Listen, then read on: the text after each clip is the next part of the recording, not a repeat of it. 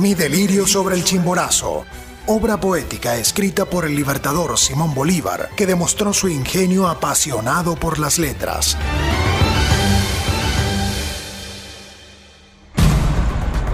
Yo me dije, este manto de iris que me ha servido de estandarte ha recorrido en mis manos sobre regiones infernales.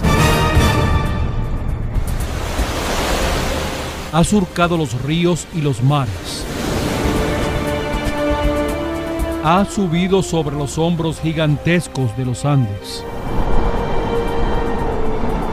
La tierra se ha allanado a los pies de Colombia.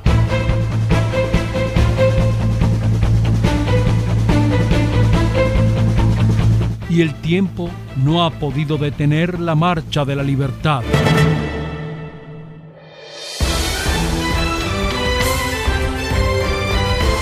Mi delirio sobre el Chimborazo.